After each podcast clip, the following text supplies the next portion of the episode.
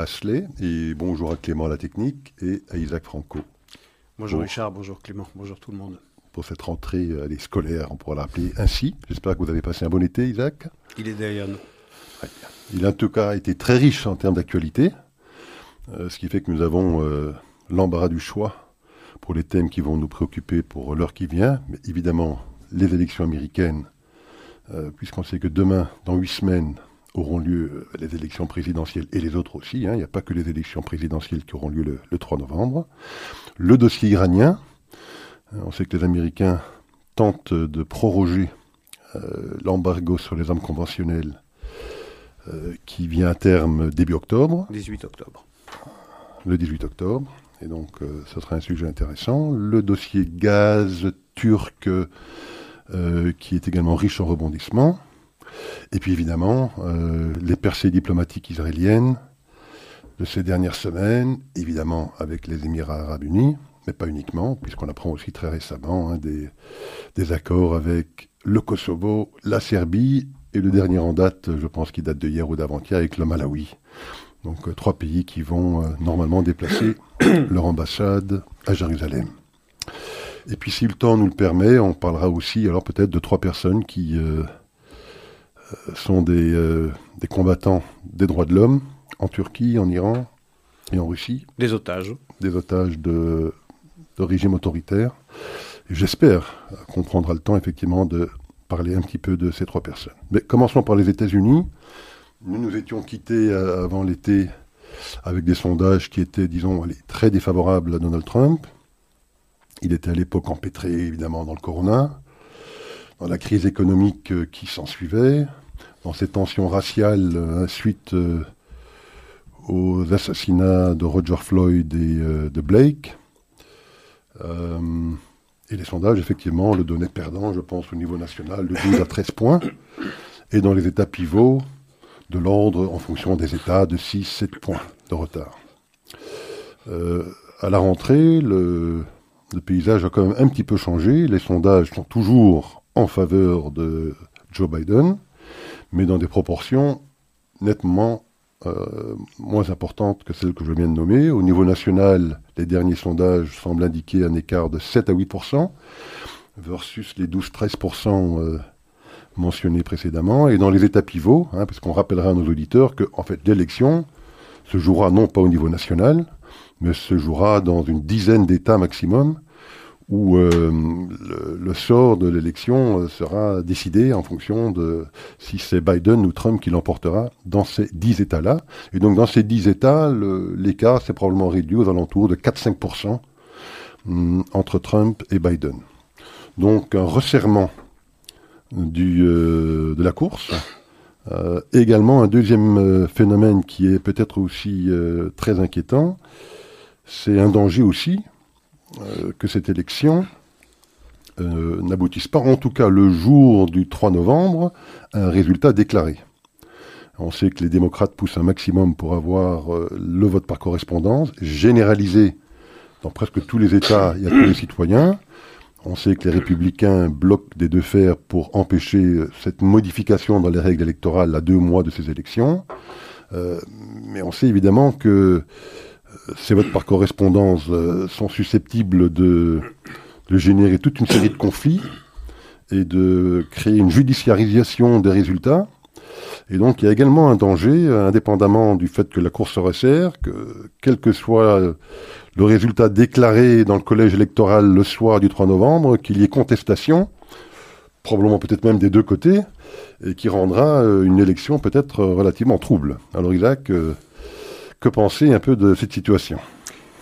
Euh, C'est vrai que la course se resserre et entre-temps, ces deux derniers mois, il y a euh, aux États-Unis des émeutes dans un grand nombre de villes américaines, en particulier des villes démocrates, pour l'essentiel d'ailleurs des villes démocrates qui ont été, euh, pour certaines d'entre elles en tout cas, je pense à Portland, je pense à Seattle, Chicago, New York, qui ont été dévastées, dont les centres-villes ont été dévastés ces images ont, laissé euh, des traces dans l'électorat qu'ils soient républicains, qui de toutes les façons ne voteraient pas démocrate, ça va de soi, mais même chez certains démocrates et chez certains indépendants, en tout cas, qui voient ces images d'un très très mauvais œil, Parce que ce qui est à l'œuvre, eh c'est une tentative de révolution, rien moins que ça, qui se servent, se des antifas et de Black Lives Matter pour euh, mener à bien cette, euh, cette contestation de la société américaine, cette volonté de renverser littéralement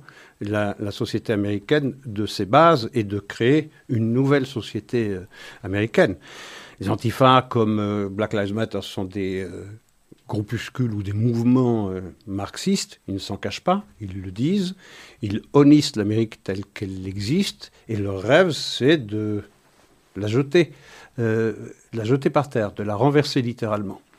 Et donc ces images ont fortement déplu dans l'électorat. Et c'est une des raisons pour lesquelles, d'ailleurs, Biden, après avoir été euh, extrêmement silencieux pendant la Convention nationale démocrate, et pas seulement Biden, tous ceux qui sont intervenus pendant ces quatre jours de la Convention nationale démocrate, pas un mot n'avait été euh, dit à propos de ces émeutes qui, pendant ces quatre jours, étaient qualifiées de manifestations pacifiques, alors que les villes brûlaient, littéralement.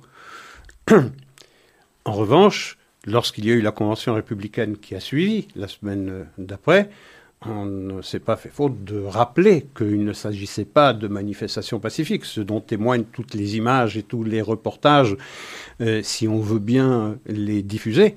Euh, des images de centre-ville qui sont complètement euh, dévastées, avec une police qui a euh, abandonné toute prétention à remettre de l'ordre parce que ces polices dans ces villes-là obéissent à des mairies et à des gouverneurs qui sont démocrates et qui pensent que de cette façon-là, eh bien, on pourrait charger le président de cette, de cette de ces émeutes, de la responsabilité de, cette, de ce qui se passe dans les villes américaines pour essayer de, eh bien de, de l'emporter aux élections du, du 3 novembre. Au terme de la Convention nationale républicaine, il y a eu enfin Joe Biden qui s'est décidé à dire ce qu'il pensait, qu'il euh, qu'il a condamné ces émeutes. Ça a cessé d'être des manifestations pacifiques. C'était des émeutes extrêmement violentes dans les mots de, de Biden. Il les a condamnées en mettant la responsabilité de celles-ci sur le dos du président américain. Si c'était le cas, on se demande bien pourquoi il n'en aurait pas fait état bien avant.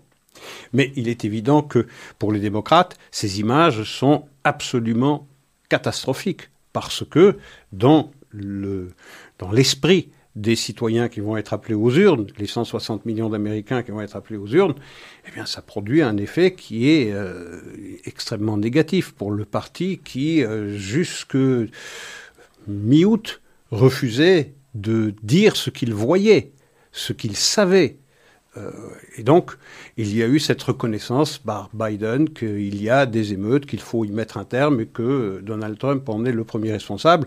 Lorsque chacun sait que ces émeutes interviennent dans des villes et dans des États démocrates, que la, et le plus souvent dans des États qui sont démocrates depuis longtemps, et donc, euh, on se demande bien quelle est la responsabilité d'un républicain, d'un président républicain qui n'a aucun pouvoir d'intervention s'il n'y est pas invité par les autorités locales. C'est-à-dire que euh, le pouvoir fédéral euh, est inopérant. Il faut, pour qu'il y ait intervention du fédéral, qu'il y ait invitation de la part du gouverneur de l'État, ce que chacun de ces gouverneurs s'est abstenu de faire. Euh, aujourd'hui, euh, on se rend compte que c'est peut-être pas une carte payante pour les démocrates. Alors, on court euh, pour réparer ça, cette image que l'on a donnée de laisser faire à des groupes qui sont ouvertement marxistes, je le disais, parce que on craint que ce qui passait pour être une carte victorieuse devienne une carte, une, une, carte pourrie pour le parti, pour le parti démocrate je vois par exemple, les sondages se sont fortement euh, resserrés, effectivement. Il faut voir aussi comment est-ce qu'on constitue, comment est-ce qu'on mène un sondage, quel est l'échantillon qui est constitué. On se rend compte que dans la plupart des instituts de sondage, les démocrates sont surreprésentés par rapport euh, aux républicains, ce qui fait naturellement pencher la balance en faveur du candidat, euh, du candidat démocrate. Je note que le principal institut de sondage, celui qui a été au plus près de la vérité en 2016, c'est Rasmussen. Et Rasmussen, depuis le début du, depuis la fin de la convention euh, démocrate, euh, montre que euh, Donald Trump fait jeu égal pratiquement avec Joe Biden. Et pendant une semaine, je pense la semaine dernière, il y avait un plus haut taux d'approbation de Donald Trump que d'un taux de désapprobation. On a été jusqu'à 52-48 à un certain moment. Donc ça se stabilise. On voit bien que la course sera très serrée. Et dans certains États, comme la Pennsylvanie par exemple, c'est 46-46. Donc on voit bien que c'est très très très serré. Alors Faire des pronostics est évidemment extrêmement difficile, d'abord parce que vous le rappeliez justement, il y a encore huit semaines qui nous séparent de cette, euh, de cette élection, qu'il est possible, sinon probable, avec les promesses des démocrates de ne concéder aucunement, dans aucun, dans aucun cas de figure, la défaite si défaite il y a. On se rappellera le, euh, l'injonction lancée par Hillary Clinton à euh, Joe Biden dans en aucun cas reconnaître sa défaite si défaite euh, il y a, ce qui veut dire qu'il est possible, sinon probable, qu'au soir du 3 novembre, contrairement à ce qui s'est toujours passé dans les élections américaines, on ne connaisse pas le vainqueur et que le battu refuse de concéder, c'est le mot euh, c'est le mot qu'il faut employer aux États-Unis, to concede, euh, de concéder la défaite. Euh, pourquoi? Parce que il y a une invitation, il y a une carte sur laquelle les démocrates veulent jouer. Ils pensent que c'est une carte euh, favorable pour eux. C'est la carte du vote par correspondance. Je ne parle pas du vote par procuration, parce que ça, la Maison Blanche n'y est pas opposée naturellement, mais le vote par correspondance qui a déjà donné prêté déjà le flanc à de nombreuses critiques chaque fois qu'il a été euh, utilisé. On pense par exemple au Nevada où 200 000 voix s'étaient égarées et qu'on n'a jamais retrouvé leurs traces. Donc, euh, si, euh, si ce vote par correspondance est employé effectivement par un grand nombre d'Américains, il y a une hypothèque qui va peser sur le résultat de la consultation du 3 novembre qui pourrait donner lieu à un résultat qui interviendrait quelques jours, sinon quelques semaines après il y a une chose intéressante euh, au regard de la Constitution américaine. Les élections, c'est le 3 novembre, la prestation de serment, c'est le 19 janvier ou le 20 janvier qui suit. Si au moment de la prestation de serment, c'est-à-dire en janvier, il n'y a pas de résultat, eh bien c'est le Congrès qui désigne le président. Alors il sera encore plus important de voir quel sera le résultat des élections au Congrès, puisque, vous le rappeliez là aussi justement, le 3 novembre, on n'élit pas seulement le président, on renouvelle entièrement la Chambre des représentants, c'est-à-dire les 435 membres, et euh, un tiers du Sénat. Or, il se trouve que euh, au Sénat, contrairement à 2018 où c'était un grand nombre, un plus grand nombre de démocrates qui mettaient leur euh, mandat en jeu, en 2020, ce sera un plus grand nombre de républicains. Et donc, ils sont statistiquement plus en danger et on pourrait voir eh bien, un renversement de majorité au Sénat, quel que soit le résultat du reste de, l'élection présidentielle. Donc, effectivement, c'est une situation extrêmement, extrêmement euh, troublée, extrêmement difficile à, analyser, parce que il y a un fort rejet, une forte euh, séparation dans l'électorat américain entre ceux qui détestent Trump, qui, de toutes les façons, quoi qu'il se passe sous leurs yeux, ne voteront pas pour lui, au pire s'abstiendront, et puis il y a les électeurs de Trump qui, quoi qu'il arrive, quoi qu'il arrive, voteront pour leur poulain. Alors, vous mentionniez effectivement qu'il ne s'agit pas uniquement d'une élection présidentielle, il s'agit d'élire également le Congrès, et donc la Chambre des représentants et le Sénat, et on sait qu'il y, y, a eu toute une série de primaires alors dans les deux camps, mais des primaires, je dirais, peut-être plus intéressantes côté démocrate, parce qu'on sait qu'au sein même du Parti démocrate se déroule un autre euh, combat entre l'aile radicale, hein, représentée par des Bernie Sanders, euh, Elizabeth Warren et le fameux squad, hein, les quatre euh, nouvelles représentantes. Quatre cavaliers de l'apocalypse. Tout à fait, qui sont les représentantes aussi donc de cette aile radicale du Parti démocrate. Et puis alors, disons, l'aile représentée plus traditionnellement par un Joe Biden, l'aile dite modérée, qui était celle qui a, si je puis dire, euh, d'habitude obtenu la majorité au sein de ce parti de manière historique. Or, dans le cadre de ces primaires, je ne dirais pas que c'était tout noir ou tout blanc, mais en tout cas clairement, il y a eu un progrès hein, lorsque des combats euh, avaient lieu entre un représentant modéré et un représentant radical Dans un plus grand nombre de cas, c'est le représentant radical qui l'a emporté. C'est le cas de Ilan Omar, par exemple. Alors, les quatre du squad ont toutes, malheureusement, été réélus, et assez facilement d'ailleurs. Tout à fait.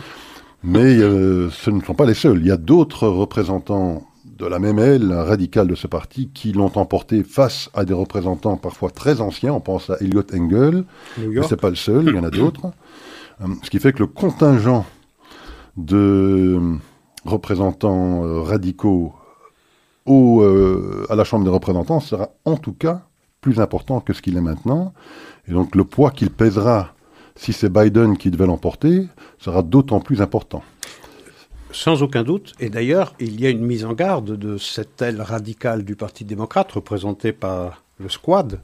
Euh, c'est de dire on soutient Joe Biden jusqu'au 3 novembre, mais à partir du 3 novembre, s'il est élu, nous ferons en sorte qu'il respecte le programme que nous défendons, c'est-à-dire le programme le plus radical que le Parti démocrate ait jamais adopté.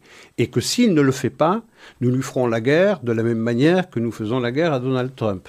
Ça veut dire que Joe Biden, président des États-Unis, serait l'otage de cette aile radicale qui a un objectif qui n'est pas du tout euh, d'améliorer la vie des Américains, mais de transformer les États-Unis, littéralement de, les transformer pour euh, que ce pays cesse d'être euh, le pays du racisme systémique, le pays du, privilège blanc, du white privilege, et donc de changer complètement les États-Unis tels que, tels que nous les connaissons.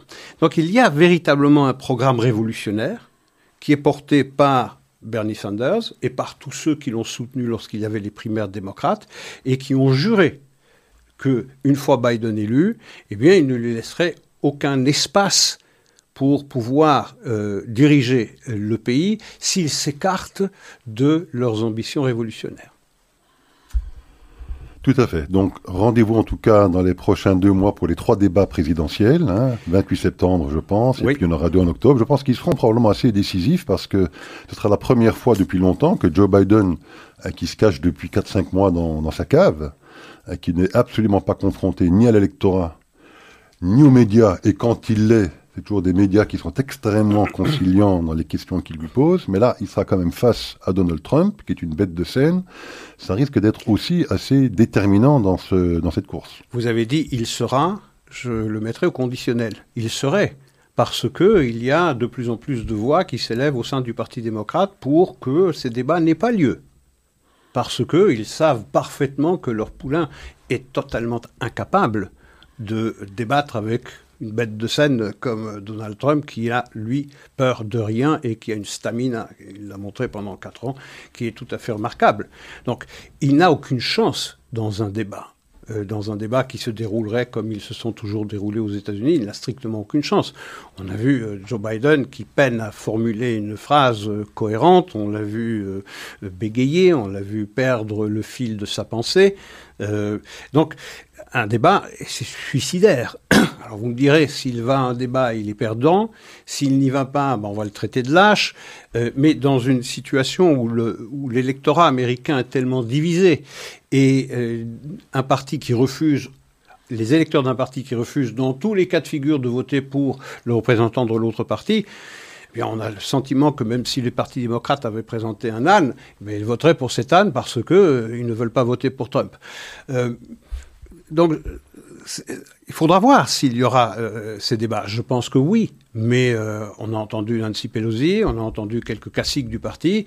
Dans les journaux également, on voit bien qu'il y a une, il y a un mot d'ordre qui est lancé, c'est ne pas débattre, sauf si il y a du fact-checking en direct, c'est-à-dire à chaque propos de Donald Trump, qu'on puisse contester la prétendue véracité ou euh, euh, erreur de, des propos, des propos qu'il tient.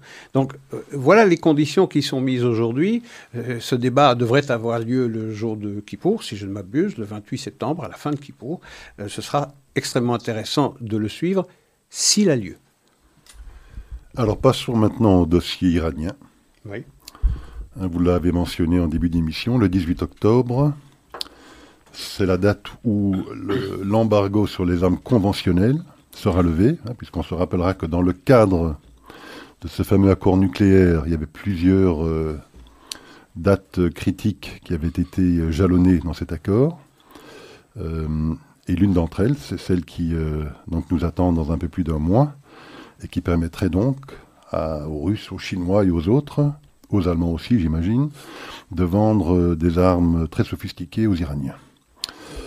on sait que les Américains sont sortis de cet accord nucléaire. Ils ne sont donc pas en position de force pour essayer de faire appel à ce dispositif qui en fait partie, hein, le dispositif dit de snapback, qui permet, dès lors que les Iraniens ne seraient plus en conformité avec euh, l'accord en question, eh ben, de faire appel à ce qu'on appelle le snapback, qui voudrait dire que les sanctions qui avaient été levées seraient automatiquement réimposées par à l'Iran. Hmm? par tous. Par tous, par tous les participants. Parce que les États-Unis ont déjà leurs sanctions, mais le snapback sanction, ça veut dire la réinstauration des sanctions par tout le monde. Exactement. D'autant plus que euh, cet accord avait été entériné par une, euh, par une, euh, par les Nations Unies. Oui, la 22-31. La 22-31. Et donc, ça engage toutes les nations des Nations Unies. Et c'est au titre, effectivement, de sa participation dans cet accord des Nations Unies que les États-Unis disent que quand bien même ils sont sortis de l'accord nucléaire avec les Iraniens, hein, dont il y a six parties prenantes à cet accord, ils font toujours partie des Nations Unies, donc de l'accord qui a été signé aux Nations Unies, et qu'à ce titre-là, ils sont tout à fait légitimes à demander le snapback, d'autant plus que les Iraniens, comme on le sait, ne respecte plus l'accord. Et ça a été confirmé par l'AIEA, l'Agence internationale pour l'énergie atomique. C'est un argument, celui de l'implication des États-Unis et donc de leur droit de euh, réclamer la réinstauration des sanctions via le mécanisme du SAPBAC, un argument qui est contesté, euh, puisque euh, cet argument n'est même pas pris en compte pour euh, on ne veut même pas en discuter de la réinstallation de ces sanctions parce que les opposants aux États-Unis, européens inclus, le E3, c'est-à-dire la Grande-Bretagne, l'Allemagne et la France, se sont rangés du côté des opposants des États-Unis lorsqu'on a voté au Conseil de sécurité pour. Euh, euh, Ils se sont abstenus, je pense. Oui, mais enfin, ils n'ont pas voté avec les États-Unis. Les États-Unis se sont trouvés isolés parce que je crois que c'était seule la République dominicaine qui avait voté avec. Je pense me tromper. Je ne suis pas sûr que ce soit la République dominicaine. C'est bien. C'était la République dominicaine, oui, qui avait voté avec les États-Unis. Les 13 autres, il y avait euh, des votes contre, la Russie, euh, la Chine, entre autres, et puis des abstentions de l'Union européenne. C'est-à-dire que l'Union européenne euh, s'est défiée des États-Unis, alors qu'il s'agit de euh, ramener, de, de, mettre la pression sur les Iraniens pour être sûr que, eh bien, euh, ils n'arriveront jamais à l'arme atomique. On voit sur un dossier aussi sensible que celui-là la pusillanimité européenne et euh, tourner le dos à l'allié traditionnel américain. Les Américains d'ailleurs l'ont très très mal pris et ils l'ont fait savoir dans un langage extrêmement peu diplomatique euh, à chacun de ces pays européens euh, et qu'ils s'en souviendront et qu'ils s'en souviendront les États-Unis. Donc pour l'instant effectivement euh, ça ne sourit pas aux États-Unis qui ont subi des échecs cinglants d'abord pour la réimposition de cet embargo ou le prolongement de cet embargo qui échoua le 18 octobre prochain pour les armes conventionnelles, c'est-à-dire la vente et l'achat par et à l'Iran d'armes conventionnelles, à partir du 18 octobre, étant donné que ça n'a pas été voté, que ça a été rejeté, eh bien, tout, mm, tout, pays qui désirera vendre des armes à l'Iran sera autorisé le plus légalement du monde à lui vendre des armes. De même, l'Iran pourra vendre ses armes qu'il produit à qui bon lui semble. Et l'Union européenne, en tout cas les E3, euh, France, Allemagne et Grande-Bretagne, se sont prêtés à ce jeu. Euh, et ça, il est plus que probable que l'histoire s'en souviendra. Euh, ça, c'est ça, c'est pour le dossier, euh, pour le dossier iranien. Mais on voit bien que cette situation est extrêmement grave, très très préoccupante. Vous imaginez le 18 octobre, un pays qui est en contravention évidente avec les dispositions qu'il s'est lui-même engagé à respecter, sera libre de faire le commerce d'armes. Euh, alors qu'une personne, en Europe en particulier, n'ignore quelles sont les ambitions hégémoniques, impérialistes de l'Iran et, de son pouvoir de nuisance partout dans la région, au Proche-Orient et au Moyen-Orient.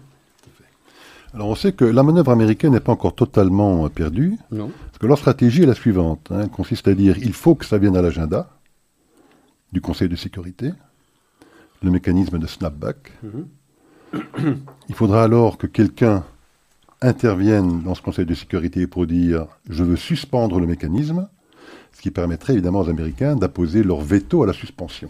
Voilà. C'était ça leur stratégie. C'est la raison pour laquelle on ne le met pas à l'ordre du jour. Pour l'instant, qu'on ne met pas à l'ordre du jour. le président du Conseil, c'est un Indonésien, je pense, qui n'est pas très bien disposé euh, vis-à-vis des Américains. On verra si peut-être euh, arrive le début du mois d'octobre, euh, la situation pourrait peut-être éventuellement changer. On verra. Ça se passe en coulisses, effectivement. on verra si les Américains arrivent à avoir gain de cause ou pas dans cette affaire. Mais enfin, c'était euh, c'était quand même une défaite diplomatique assez cinglante ah pour les États-Unis.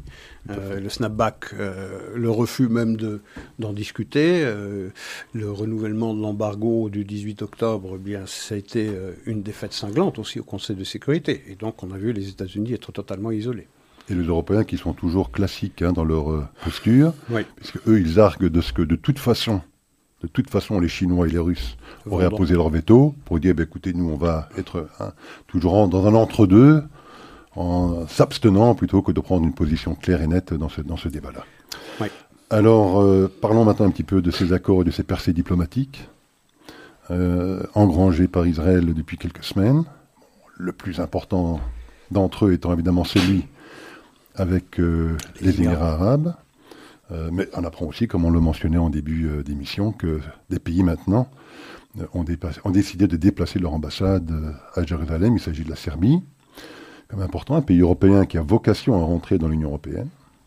Le Kosovo, bon, qui, d'après ce qu'on comprend, avait toujours cette velléité, mais les Israéliens étaient un petit peu frileux d'ouvrir des, relations diplomatiques avec eux. Et puis alors le Malawi en Afrique, enfin, qui ouvre également une brèche euh, dans ce continent africain. Donc on peut dire quand même que, in fine, la stratégie de Trump est probablement celle de Netanyahou, qui consiste à dire qu'on euh, euh, va peut-être délaisser le dossier palestinien pour plutôt essayer de se rapprocher de pays qui étaient historiquement hostiles à nous et de changer la donne fondamentale au Moyen-Orient.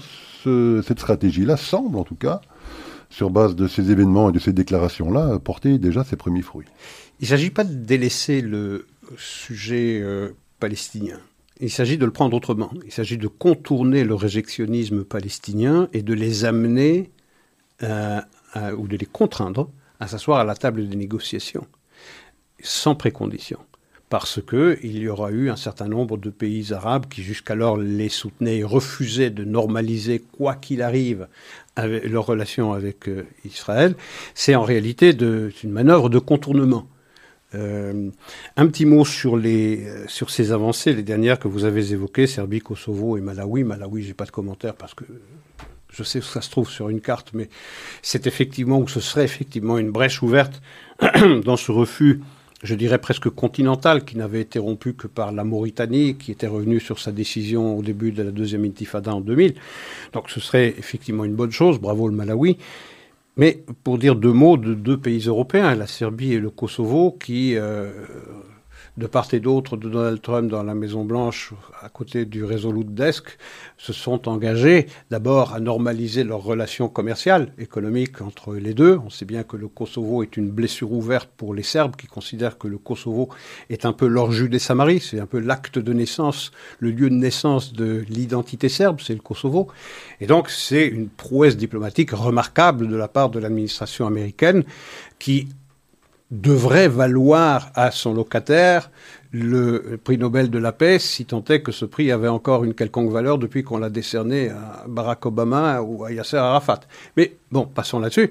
Mais c'est vrai que la normalisation des relations économiques dans un premier temps entre ces deux pays, euh, Kosovo n'est pas un, État qui est reconnu par un grand nombre de pays, euh, à commencer par exemple par la Russie qui refuse de reconnaître cette scission, mais il est reconnu en revanche par les États-Unis. Donc cette normalisation des relations euh, économiques euh, laisse penser ou laisse espérer que très bientôt il y aura une normalisation politique, une reconnaissance mutuelle. Donc c'est une avancée considérable au cœur même de l'espace européen. C'est remarquable. Il a fallu que quelqu'un qui se trouve à 7 ou 8 000 kilomètres de ce théâtre euh, politique soit capable de les amener à, de meilleurs sentiments euh, des uns vis-à-vis euh, vis-à-vis des autres. Et également, eh une promesse, un engagement des Serbes de reconnaître Jérusalem euh, comme capitale de l'État d'Israël et d'y emménager son ambassade qui est pour l'heure à Tel Aviv. Et même chose pour le Kosovo, une normalisation des relations avec Israël. Et là, c'était Israël qui tenait un peu le pied parce qu'il avait peur de, perdre des points sur le plan politique avec la Serbie. Donc là aussi, le Kosovo qui promet à terme euh, d'emménager son ambassade à Jérusalem.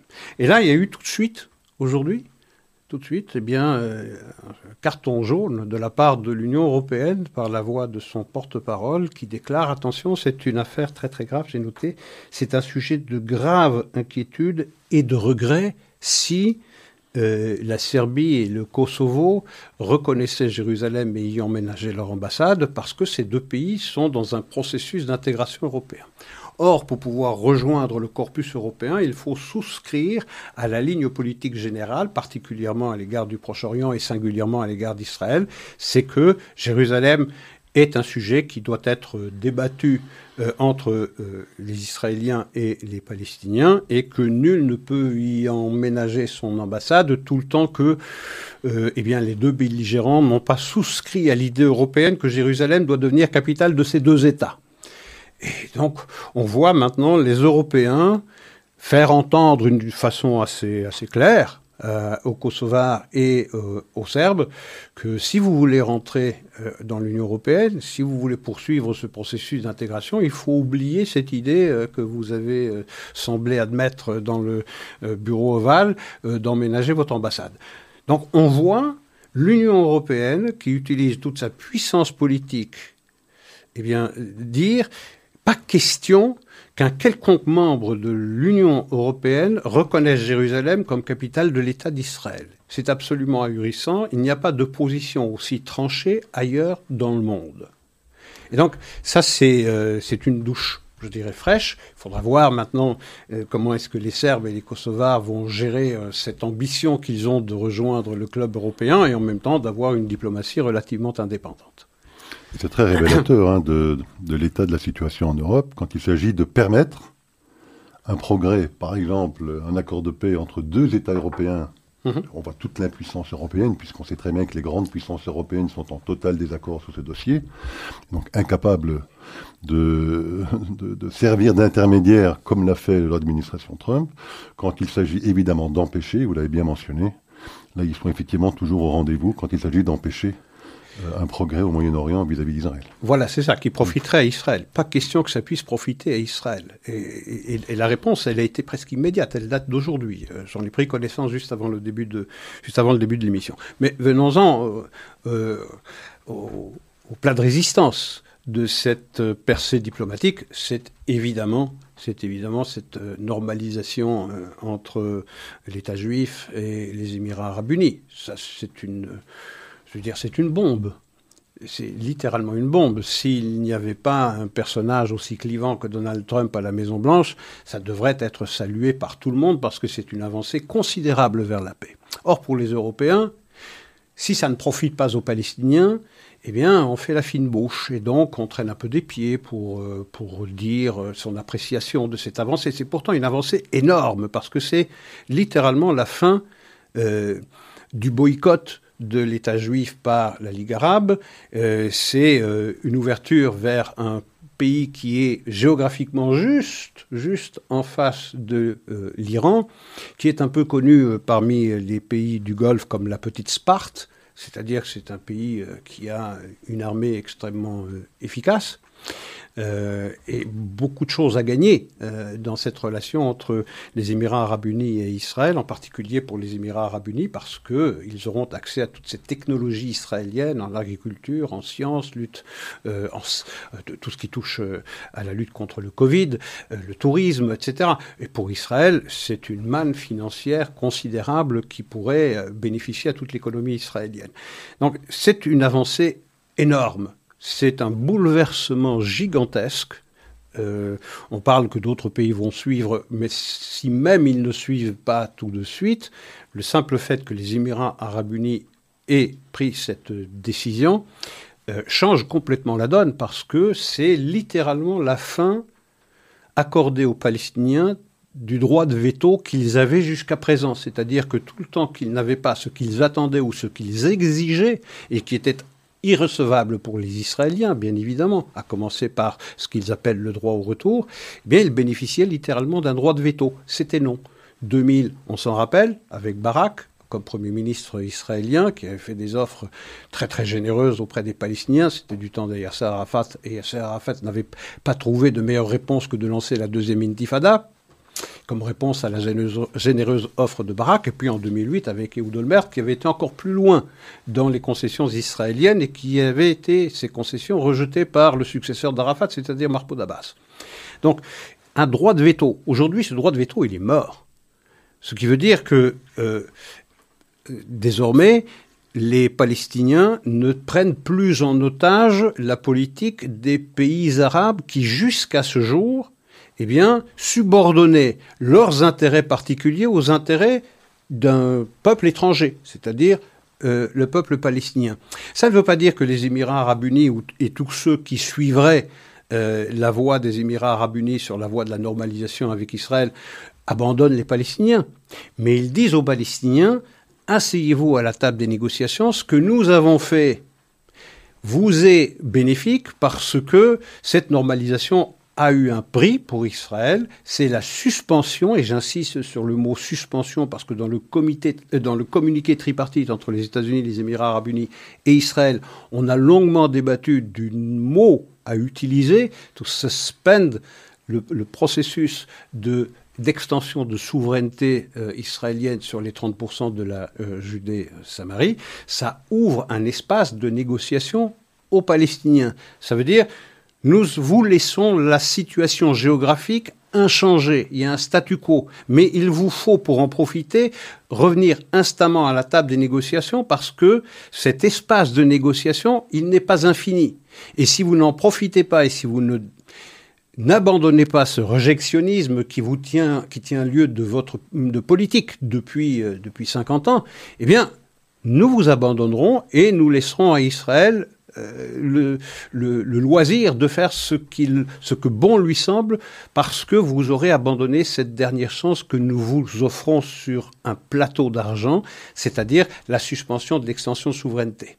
Donc, aux Palestiniens comprendre dans quel monde ils vivent, s'ils vivent euh, dans leur fantasme et dans l'idée que le temps joue pour eux, et cette reconnaissance, cette normalisation entre les Émirats arabes unis et Israël montre que le temps ne joue pas pour les Palestiniens, mais contrairement à tous les analystes euh, qui euh, faisaient état de ce que Israël a le temps contre lui, c'est tout le contraire. C'est Israël qui a le temps pour lui, et c'est surtout Israël qui, par son développement remarquable, euh, par son, euh, la Startup Nation, qui a pu montrer euh, à tous les pays arabes ce qu'il avait à offrir. Et les pays arabes se disent, il faut profiter de ce que Israël a à nous offrir, parce que Israël, et je ne parle même pas de l'Iran et de la menace iranienne, mais sur le strict plan du développement de leurs sociétés respectives, ce que Israël a à leur offrir est unique.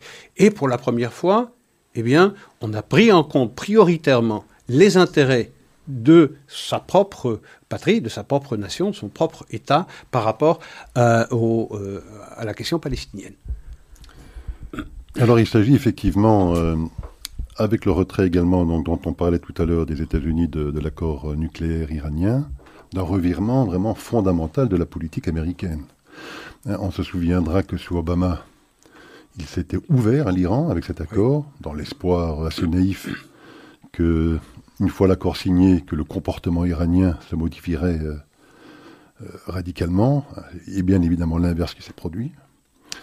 Euh, il s'était également trouvé ou montré très conciliant vis-à-vis de la Chine, Barack Obama. Hein, on se souvient même que Biden était allé avec son fils Hunter Biden, lorsqu'il était vice-président, vanter ses mérites et en échange de quoi a obtenu 1,5 milliard de dollars d'investissement des autorités chinoises pour une entreprise de private equity de Hunter Biden. Dans laquelle il n'avait aucune expertise. Dans laquelle aucune expertise, quelle qu'elle soit. Donc on était dans un dispositif où les Américains étaient extrêmement conciliants, pour pas dire plus, avec la Chine, et dans une perspective d'ouverture avec l'Iran au détriment de ses alliés historiques qui étaient les pays du Golfe et bien entendu Israël.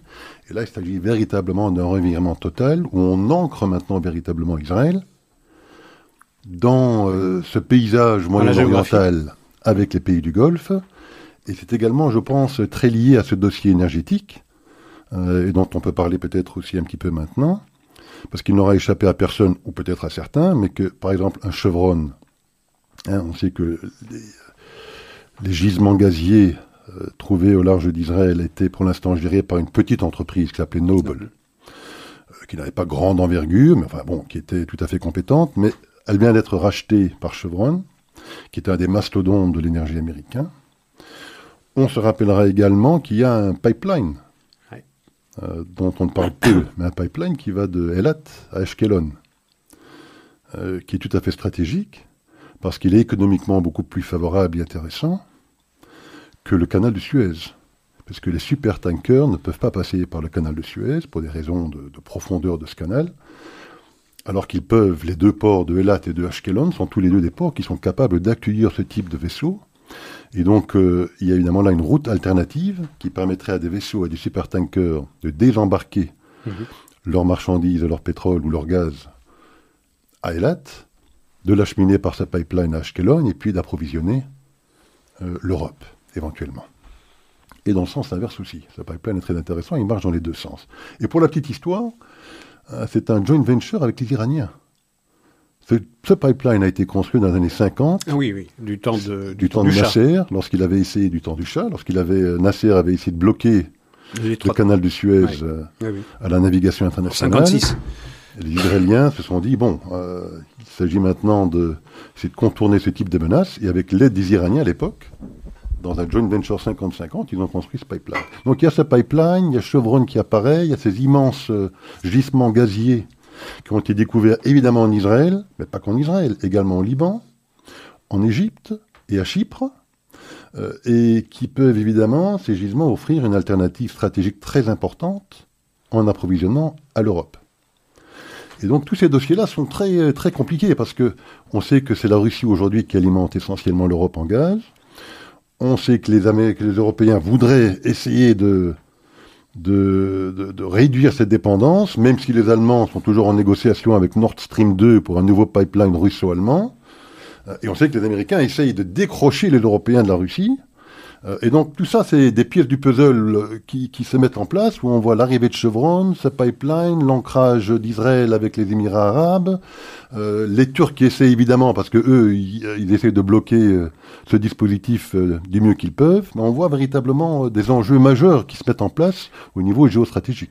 Oui, sans doute, mm. mais qui renforcent la position israélienne, qui renforcent la position stratégique israélienne, économique, financière, politique. Donc, Israël est devenu pratiquement ou va devenir à relativement brève échéance autonome sur un plan énergétique, ce qui est considérable. Mais euh, ça veut dire, c'est assez, assez étonnant d'ailleurs, parce que les États-Unis aussi, sous Trump, sont devenus euh, tout à fait indépendant sur un plan énergétique. Euh, et il n'y a pas d'indépendance politique sans indépendance énergétique. Il serait bon qu'à Berlin on le comprenne et que dépendre de cette façon-là pour les deux tiers de ses approvisionnements en, combustible fissile de la Russie que l'on dénonce par ailleurs, l'affaire Navalny est là pour le rappeler, eh ça crée une dépendance qui va à l'encontre de l'idée de la souveraineté politique. Mais bon, euh, ce que Israël a à offrir à tous ses voisins, Hein, tous ceux qui refusaient de prendre le langue avec Israël et d'envisager une normalisation officielle, non officieuse, officielle avec l'État d'Israël, c'était la question palestinienne. Aujourd'hui, je ne dis pas que la question palestinienne est euh, off the table. Elle est, pour l'instant, euh, elle n'est plus prioritaire. Ça veut dire la priorité pour chacun de ces pays, les Émirats arabes unis euh, en premier chef, c'est qu'est-ce que Israël peut nous amener? Et Israël a dû faire pendant toutes ces décennies passées la preuve de ce qu'il pouvait apporter. Aujourd'hui, preuve est faite que Israël n'est pas nécessaire indispensable au développement de chacune de, euh, de ces sociétés, sur un plan technologique, sur le plan de la désalinisation de l'eau, du traitement des eaux usées, euh, sur le plan agricole, sur le plan technologique. C'est fou ce que Israël a à offrir. Et aujourd'hui, les Émirats arabes unis sont le premier pays de euh, la Ligue arabe à en convenir et à passer à l'acte et à officialiser des rapports qui existaient déjà par le passé. Alors, ça veut dire que cette brèche dans ce mur arabe, aujourd'hui, euh, fait que celui-ci, ce, mur arabe, n'existe plus. Aux grandes dames des Palestiniens qui voient, qui vont de défaite politique en défaite politique. Et les seuls qui soutiennent encore ce rejectionnisme, cette intransigeance palestinienne, ce sont les Européens, encore une fois. Ce sont les Européens qui devraient être enthousiastes à l'idée qu'il y ait une brèche dans ce mur du refus qui était opposé à une normalisation avec l'État d'Israël, qui devraient célébrer cette avancée euh, politique. Eh bien non, dit que si ça ne profite pas directement aux Palestiniens, je dis bien directement aux Palestiniens, eh bien euh, on fera, euh, on fera grise mine, on ne sera pas heureux, on ne sera pas heureux parce qu'il ne faut pas oublier les Palestiniens, alors que précisément la table est dressée pour que précisément les Palestiniens profitent de ce qu'il y ait ce statu quo qui a été euh, prolongé du fait de cette suspension de l'extension de souveraineté israélienne sur les 30% de Judée-Samarie, pour s'asseoir et, une fois pour toutes, reconnaître que euh, l'État d'Israël l'État juif et, l'État du peuple juif, l'État-nation du peuple juif, euh, et, et, tous les efforts politiques des Palestiniens, c'est quoi? C'est de se réunir, Fatah, OLP, euh, autorité palestinienne avec la djihad palestinienne, avec le, djihad palestinien, avec le Hamas. On l'a vu euh, euh, jeudi dernier par, par téléconférence, par Zoom, par Zoom, voilà exactement, par Zoom, je cherchais le mot, par Zoom, pour discuter des moyens pour contrarier cette avancée politique. Donc on les voit toujours arc-bouter sur une politique d'hier, sur une politique qui, a, qui ne leur a apporter strictement aucun bénéfice et tourner le dos à une avancée qui, s'ils avaient un peu de lucidité, euh, leur profiterait. Et on sent bien aussi que tout ça s'inscrit dans, dans ce conflit euh, émergent dont on a parlé à plusieurs reprises ici, entre les deux gros mastodontes du XXIe siècle que sont les États-Unis et la Chine. Mhm. Euh, on sait que la Chine est en train de négocier un accord stratégique avec l'Iran. 400 milliards de 400 milliards. Euh, on sait aussi évidemment euh, le rôle, euh, et on en a parlé fréquemment ici aussi, que joue la Chine dans plein de dossiers, que ce soit dans les dossiers intérieurs chinois avec les Ouïghours, avec les Tibétains, mhm. avec Hong Kong, avec les Indiens, avec Taïwan, avec les Indiens, dans la mer de Chine, mal nommé d'ailleurs parce qu'ils profitent de ces dénominations-là pour essayer de faire croire que... Que c'est leur lac intérieur. C'est leur lac intérieur avec les Japonais également. Euh, donc euh, avec le Covid, et on sait le rôle qu'ils ont joué euh, dans cette histoire-là. et donc il y a la Chine, le Pakistan, l'Iran, les Russes et les Turcs, c'est pas extrêmement clair quel rôle ils jouent là-dedans, mais clairement peut-être plus côté chinois que côté américain. Et donc il y a ce camp-là qui semble émerger. Euh, dans cette histoire. Et puis, évidemment, il y a le camp américain, les pays du Golfe, Israël, d'autres pays euh, du sud-est euh, européen, la Grèce, Chypre, etc., dans un combat quand même qui est plus important. Et on sent effectivement que l'Europe, elle se cherche. Elle a beaucoup de mal à trouver sa, son positionnement. D'un côté, on a la sensation qu'elle essaie de toujours prendre le contre-pied par rapport aux États-Unis. D'un autre côté, on sent quand même qu'elle devient un petit peu prudente vis-à-vis -vis de la Chine. Hein, on sait qu'il devait y avoir un, un grand sommet sino-européen le 14 septembre, je pense, à Leipzig, qui n'aura pas lieu, euh, Covid oblige, je pense qu'il aura lieu de manière virtuelle. en préparation à ce, à ce sommet, le ministre des Affaires étrangères chinois Wang Li était en Europe dans une tournée pour préparer un petit peu euh, ce sommet. Euh, bon, sa visite a été quand même assez controversée, puisqu'il a d'abord été en Norvège, où il a menacé les Norvégiens euh, mhm. surtout pas accorder le prix Nobel de la paix au mouvement euh, protestataire de Hong Kong.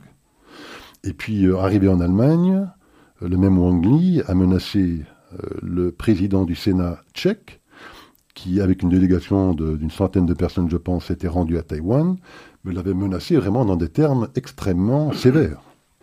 Et, je pense que ça n'a pas effectivement été très très bien reçu ici en Europe. Et pour la première fois, euh, j'ai vu un Heiko Maas qui n'a pas hésité quand même à faire des remontrances à Wang Li publiquement et à ses côtés euh, pour lui faire quand même comprendre que ce type de menace n'était pas très très bien perçu ici en Europe. Donc on, sent les Européens quand même mal mis dans cette histoire. Ils veulent être avec le contre-pied des États-Unis, mais ils comprennent quand même que la Chine euh, devient de plus en plus dangereuse et ils se cherchent, je pense, dans ce débat. Un, pied dans le si et un pied dans le ça. C'est comme toujours la position européenne, euh, très inconfortable, le cul assis entre deux chaises et de ne pas savoir où est véritablement leur intérêt et surtout leur allié. Euh, leur allié, c'est qui? C'est les, États-Unis et faire défaut là serait extrêmement grave. Maintenant, je voudrais revenir un peu sur ce pivot vers la Chine. Effectivement, c'est le grand débat. C'est ce qui va nous occuper pendant les années à venir, probablement les décennies à venir. Les États-Unis ont décidé de nommer euh, la Chine non pas encore comme ennemi, mais comme adversaire, en tout cas comme competitor. C'est le mot qui a été utilisé. Euh, et donc tous les efforts politiques euh, des États-Unis vont se tourner vers menace, la menace chinoise. Et c'est une des raisons d'ailleurs du désengagement américain du Proche et Moyen-Orient. Le voir d'Irak, euh, de Syrie, et le renforcement des, alliés des États-Unis dans la région. Et cette euh, normalisation des rapports entre Israël et les Émirats arabes unis participe de cette ambition américaine de renforcer leurs alliés ses alliés pardon, d'Amérique euh, au, Proche-Orient, pour permettre à l'Amérique de plus facilement se désengager de la région pour pouvoir tourner tous ses efforts vers euh, euh, l'ambition de contrecarrer les, les ambitions chinoises. Et, c'est dans ce cadre-là qu'il faut interpréter les tournées de Jared Kushner, de Avi Berkowitz dans la région pour faire comprendre à chacun de ces États qu'ils se menacent euh, qu'il se mesure pardon, à deux menaces. La première, c'est celle qui se trouve géographiquement en phase 2, c'est-à-dire l'Iran. Rapprochez-vous vite de cet État qui est le seul avec lequel vous pourrez valablement vous opposer aux ambitions hégémoniques iraniennes, c'est-à-dire Israël, parce que nous, États-Unis, on ne s'y trouvera plus, et également pour se mesurer à la menace turque dont on parle infiniment moins. Turc, turc, oui, parce que euh, ces pays-là euh, craignent beaucoup euh, l'hégémonie euh, chiite, mais ils sont aussi les ennemis des frères musulmans, dont Erdogan est le héros. et donc il y a là une double menace. On parle beaucoup moins souvent de la menace turque, Or, on voit ce qui se passe en Méditerranée orientale, où Erdogan avait été jusqu'à donner l'ordre à sa flotte qui est déployée euh, dans les eaux au large de Chypre de couler un navire euh, grec, ce que le chef le responsable de la flotte a refusé de faire. Vous imaginez donc quel scénario on se trouverait si et quand euh, ça se vérifie. Donc il y a également un danger turc qui lui avance masqué, qui est parce qu'il est membre de l'OTAN, parce qu'il est l'allié des États-Unis, et surtout, et surtout parce que contrairement à l'Iran, qui suscite une vigilance de tous les instants et une condamnation des États-Unis euh, depuis, depuis quatre ans, euh, en revanche, et c'est une politique des États-Unis que j'ai beaucoup de peine à comprendre, c'est la manière dont les États-Unis gèrent euh, les ambitions turques et menacent la paix euh, régionale et la paix en Méditerranée. et ça, j'ai beaucoup plus de mal à comprendre. En réalité, il y a tous les autres pays de la région qui comprennent la menace turque aussi bien qu'ils comprennent la menace iranienne. Alors Isaac, nous nous devons, pour les dernières deux minutes qui, qui nous restent, de mentionner quand même trois noms. Celui d'Ubru Timtik, une très courageuse euh, avocate turque, on parlait des Turcs, qui défendait les prisonniers politiques, qui a été évidemment sous des motifs euh, fallacieux emprisonné par le régime d'Erdogan, qui a fait la grève de la faim, et on doit malheureusement déplorer son décès il y a une petite semaine. Un lutteur euh, iranien, Navid Afkari, qui s'est fait également à la suite de ses participations aux manifestations de 2018 contre le régime, arrêté, torturé et maintenant condamné à mort deux fois. Euh, il faut espérer que la mobilisation internationale permettra d'éviter euh, ce sort ultime. Et puis alors le, dissident euh, russe, Navalny, empoisonné ouvertement, puisque les Russes clairement envoient un message évident, puisqu'ils permettent à Navalny de quitter le territoire. Il l'empoisonne au Novichok, qui est un agent neurotoxique créé par le KGB russe. Donc on sait très bien que c'est les Russes qui sont derrière. Voilà trois personnages qui se battent pour la liberté dans leur pays et qui sont tous ou bien déjà malheureusement morts ou menacés de mort prochaine. Et ce sont des citoyens de Turquie, d'Iran et de Russie, c'est-à-dire d'autocratie, de, dictature, sur le chemin desquels pourrait se trouver le seul homme qui pourrait contrarier leurs ambitions, Donald Trump. Merci beaucoup. Et à la, semaine prochaine.